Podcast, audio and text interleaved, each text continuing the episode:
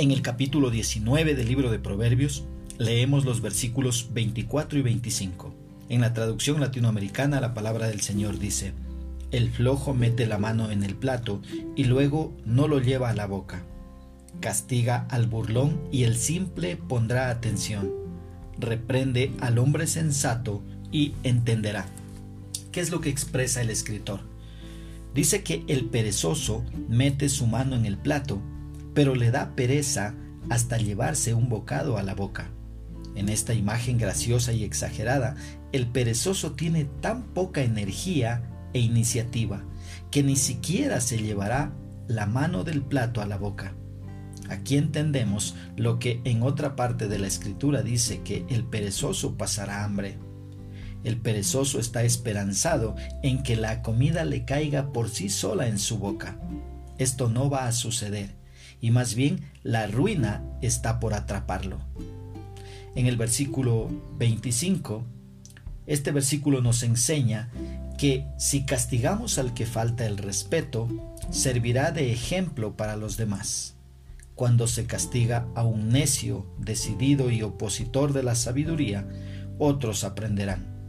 En la reprensión al necio escarnecedor parece no haber nada bueno aunque puede beneficiar a los simples. Sin embargo, cuando alguien que valora la sabiduría es corregido, aprende mucho. Él crece en su habilidad para discernir el conocimiento. MacArthur dice, aquí podemos ver a tres tipos de personas. Primero, se reprende a los escarnecedores por no aprender nada. Segundo, se advierte a los simples al observar la reprensión sobre el escarnecedor. Y tercero, los entendidos profundizan su sabiduría con cada reprensión. Y te pregunto, ¿eres un escarnecedor? ¿Un simple o un entendido? En otras palabras, ¿eres un burlón? ¿Un desentendido de las cosas? ¿O eres una persona sabia? Ahora, ¿cómo podemos aplicar esta porción bíblica a nuestra vida.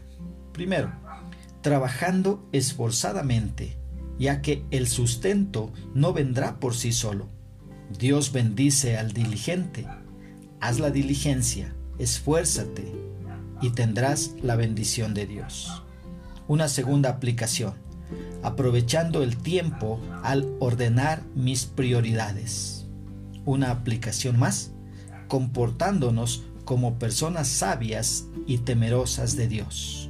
Recuerda, la sabiduría parte en el temor del Señor y la vas a encontrar ahí en su palabra. Entonces que Dios nos ayude a vivir su palabra.